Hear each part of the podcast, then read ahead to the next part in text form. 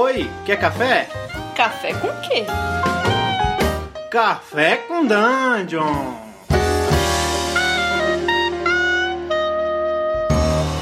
Bom dia, amigos do Regra da Casa. Estamos aqui para mais um Café com Dungeon na sua manhã com muito RPG.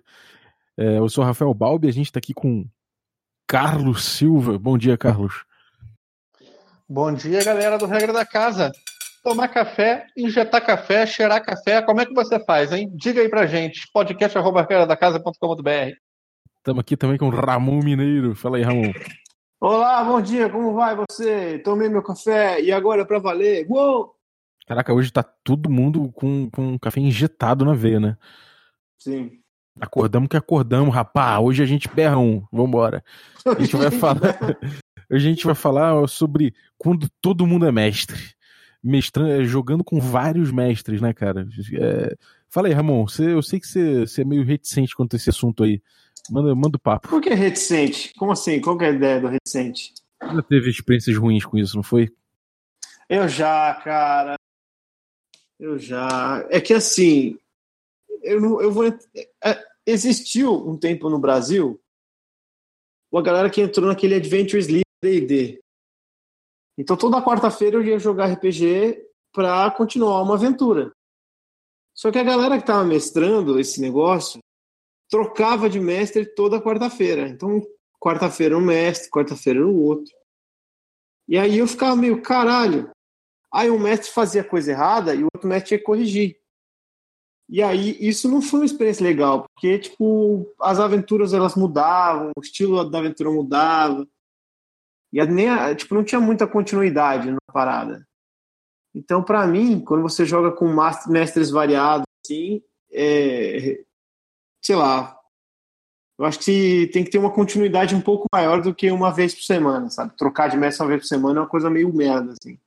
É, cara, eu não sei. A minha experiência foi bem diferente dessa aí. Eu, eu tipo, a gente tava jogando uma campanha de Ars Mágica muito grande, durou sete anos, meu grupo original lá no Rio. Só que, tipo, essa campanha não dava mais para fazer porque mais da metade da galera viajou para outro país, foi trabalhar, ter filho, essas coisas assim, de um jeito que eu não conseguia participar mais. Então a gente falou, pô, vamos fazer um joguinho aqui com um quórum bem pequeno, duas, três pessoas além do mestre, a gente já tá jogando. E aí a gente resolveu fazer isso, só que a gente ainda pensou de um jeito de evitar que um mestre tivesse muito mais preparação, é, que alguém ficasse com uma preparação muito grande na manga. Então a gente falou, cara, vamos revezar mestre semana a semana? E a gente combinou. Só que a gente combinou isso de um jeito legal, né? A gente falou, cara, como é que a gente vai fazer aqui?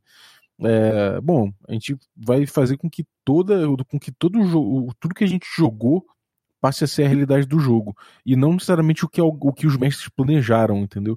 Então só passava a ser verdade o que estava na mesa e a gente anotava isso. Então foi muito legal, cara. Foi uma experiência que durou mais de um ano, durou quase mais de dois anos, eu acho. E foi muito maneiro, cara. Deu, deu muito certo pra gente. Era DD, é, Rule Cyclopedia e a gente fez um world building. Não era Hexcrawl, mas foi bem foda. E você, Carlos, você teve alguma experiência aí?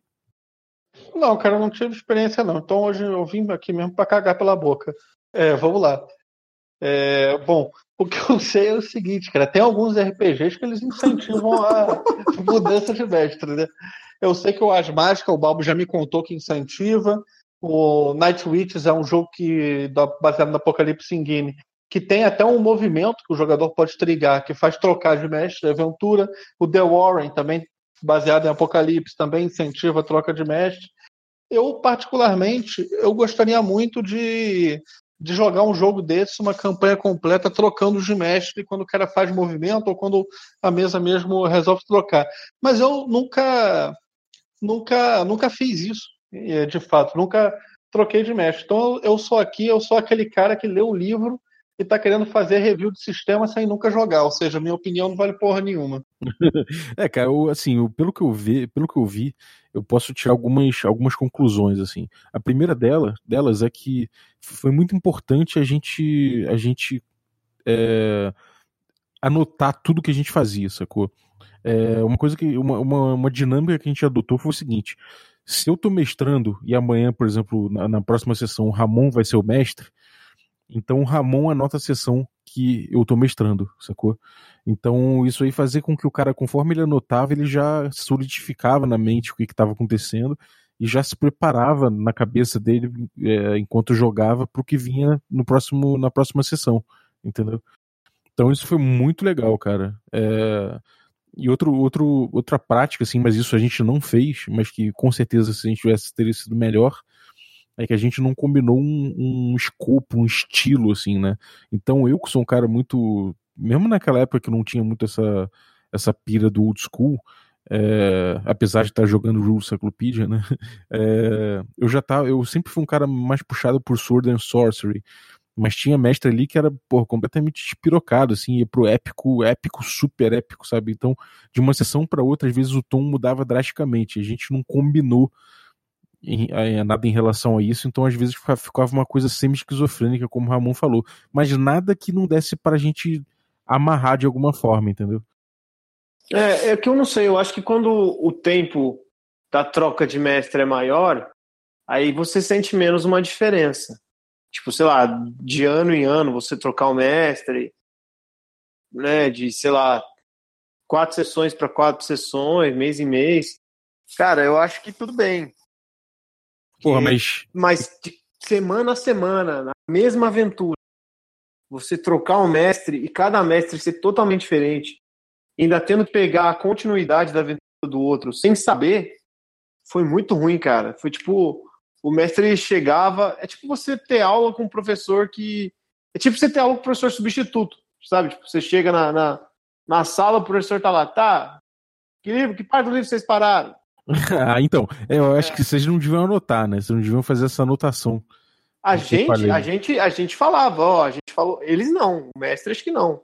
Ah, então, Os mestres é... não se comunicavam entre ah, si, então, aparentemente. Isso é, isso é doideira, não, aí é doideira. Eu acho que se você anotar tudo, você fica com a noção do que tem. E fica uma coisa muito doida, semana a semana revezando, que é o seguinte: eu, às vezes, fiz um planejamento sentei, pensei no que, que seria, no que, no que, que desencadearia tal coisa, e aí eu vou lá, mestro, explorei um pouquinho aquilo, só que na aventura não deu para explorar tudo.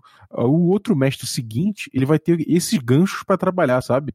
Então é muito maneiro, fica um bate-bola muito doido. Ou então, às vezes, você é, é, tem o seu planning lá de aventura, os jogadores seguem mais ou menos a, aquele caminho, e você, tipo, termina dando um gancho perfeito, sabe? É, é como se fosse aquele lançamento das, sabe, do meio campo assim perfeito pro atacante só, só fazer o gol, sabe?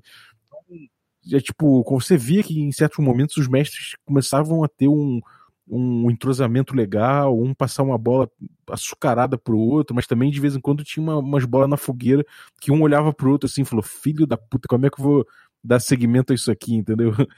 E era doido, você às vezes, pô, tinha gancho que você tinha que anotar, porque você fala, porra, tomara que nenhum mestre na rodada inteira de, de, outros mestres, nenhum deles aproveite tal gancho que eu quero aproveitar no futuro. Mas aí, cara, às vezes você se frustrava. O cara pegava o gancho, explorava e às vezes de, uma, de um jeito que eu nunca ia imaginar, entendeu? Eu acho isso. Eu achei uma experiência foda, cara. Foda, foda.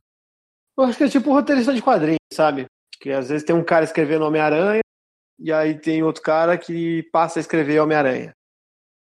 E aí a história degringola para um outro nível, uma parada totalmente bizarra, ou a história dá, a história dá uma guinada foda, assim. Tipo, sei lá, eu lembro que eu li X-Men e os X-Men, eu nunca gostei muito, assim, tipo, de uma fase dos X-Men que tava rolando. Aí saiu uma que uma, uma HQ do Joss Whedon. Eu esqueci, eu acho que é Uncanny X-Men. E foi maravilhosa, cara. Tipo, a mesma história, o cara catou a, os X-Men e fez uma puta história foda, sabe? Tipo, na mesma saga.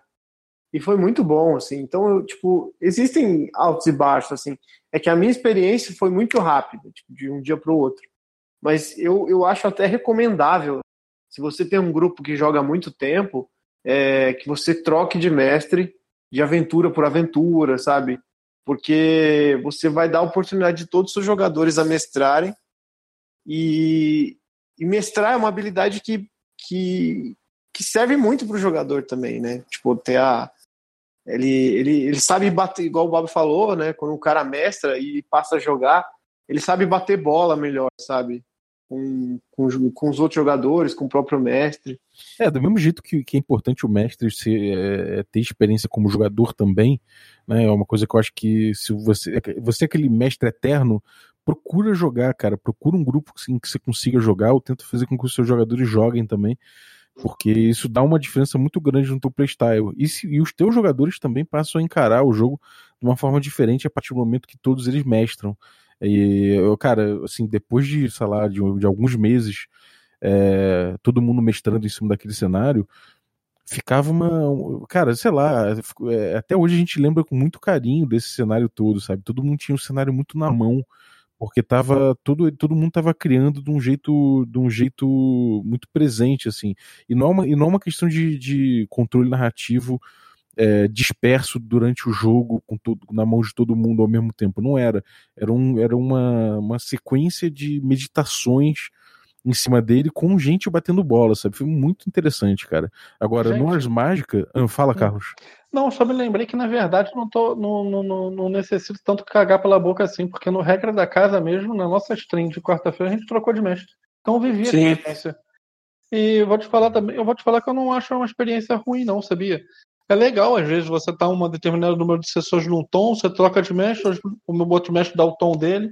Cara, eu achei que nessa experiência que eu tive no Regra da Casa, eu, eu achei que foi uma experiência legal. Então, só para poder falar isso, que tinha o nosso próprio jogo e eu falo que eu nunca fiz. Porra, aí também não dá, né? É, é verdade. E que você, tá você sentiu, cara? especialista, hein, cara? Você sentiu problema de, de continuação? Você sentiu alguma, alguma coisa negativa, assim? Você só viu ponto positivo?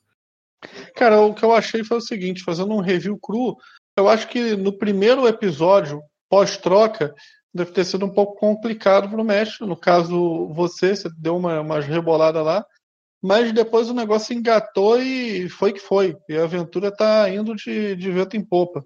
Então, essa é a visão que eu tenho, entendeu? Teve um, um período de transição que durou uma sessão, mas depois desse período você dominou a coisa, tocou adiante.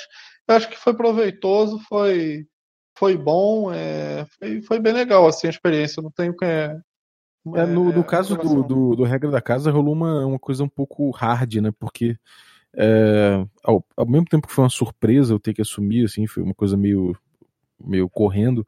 É, a gente, a gente, a gente partiu de um, de um ponto que era um ponto meio, meio zerado, né? A gente meio que jogou em cima de uma tábula rasa que era tipo, ah, então o grupo todo foi para um outro tempo, espaço, na qualidade de arauto e, e, tipo, e agora, sabe? Tipo, ao mesmo tempo que era um, um, um restart, assim, era um, era uma, um plano zerado, ao mesmo tempo não era, porque não tem como ignorar que a gente tinha uma campanha toda se desenrolando, né? A gente tinha até é, um, um grupo secundário que a gente jogou uma, um spin-off, né? Então era, foi uma coisa meio complicada, assim. Foi, sei lá, às, às, vezes eu acho que teria sido mais simples se eu tivesse continuado sem esse, esse momento restart, sabe? Sei. É, cara, eu não sei. Eu acho que o regra da casa foi uma coisa que aconteceu inevitavelmente, assim.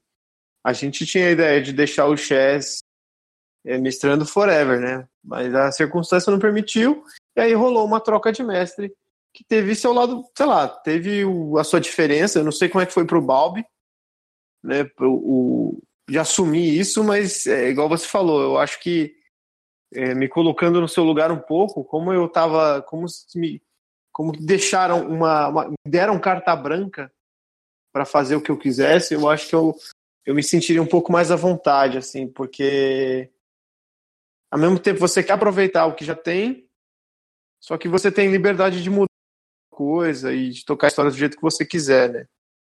Então eu não sei. É, eu, eu, achei, que... de início eu achei que fosse ser assim também, mas depois eu vi que eu preferia, na verdade, ter pego os ganchos normais para poder trabalhar, sacou? Ah, é? É mesmo? Poxa, não sabia disso. É. Bom, mas é isso, mas eu, cara. Eu, eu, eu, eu me sentiria mais confortável com uma carta branca assim, vai, filhão. tipo, faz o que você quiser. É. Mas de qualquer Bom. jeito, assim, eu, eu não senti. O, a, a maior mudança, na verdade, foi de personagem, porque quando eu tava com o mestre, eu tava com um personagem, com outro mestre, tava com outro.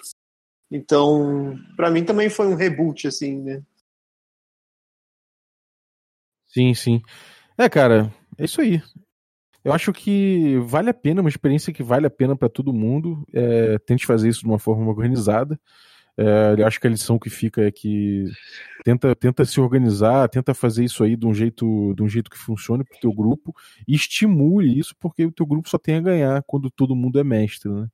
Então, do mesmo jeito que os mestres ganham muito se eles se tornarem jogadores e puderem bater bola. Acho que todo mundo vai, vai, vai concordar nisso, né? Sim. Eu teve uma vez que o, o mestre eterno do nosso grupo resolveu jogar. E ele resolveu jogar fiasco com a gente. E foi engraçado porque ele sendo mestre eterno de D&D, a ideia, o mindset dele sempre foi assim, ah, tá, eu preciso ganhar. E no fiasco não tem isso. Então ele ficava, meu, me dá lá no branco, quero ganhar, quero me dar bem.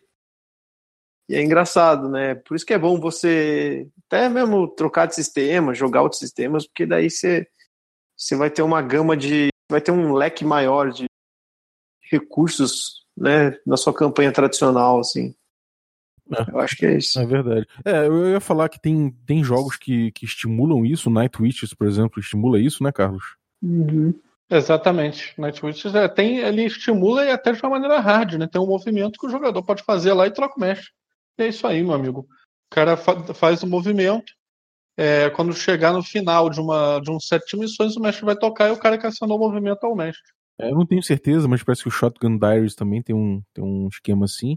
Eu posso dizer com propriedade que o Ars Magic tem o Troop Style Gaming, que além de, de cada jogador ter vários personagens e interpretar em, em, certas cenas personagens que não, não são necessariamente protagonistas, também tem um certo rodízio de mestres possível, que eles dizem que eles chamam de mestre alfa, mestre beta e tudo mais, que um mestre que tem um mestre que acaba sendo o cara que leva a campanha como um todo, mas tem várias, é, várias, várias narrativas menores que são delegadas a, a outros jogadores. Eu acho que isso é muito interessante no contexto de um, de um épico como, como o Ars Mágica cria, né?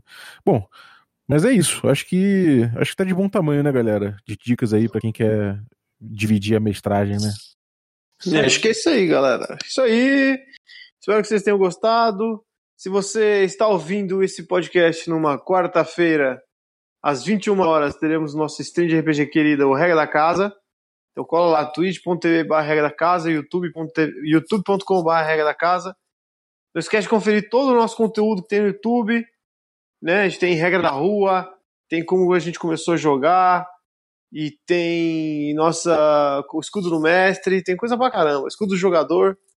Então tem coisa pra caramba de RPG e comente aí com a galera se você gostou e não deixe também de compartilhar para seus amigos. Afinal de contas, nós vivemos do seu share, nós vivemos do seu compartilhamento. Isso aí. E se você tem alguma, alguma crítica, alguma sugestão, algum comentário para fazer sobre o, o podcast, você pode mandar para a gente aí para podcast@regracasa.com.br que a gente vai inclusive fazer edições do nosso podcast só lendo os e-mails de vocês quando a gente tiver volume. Então manda pra gente que a gente tá é todo ouvidos aqui. E um bom dia para vocês. Isso aí, galera. Bom Se... dia, galera. Se sua vida está chata, se o seu chefe está te dando azia, veja um vídeo do, Regra, do Regra da Casa e faça o seu dia dedo no cu e gritaria.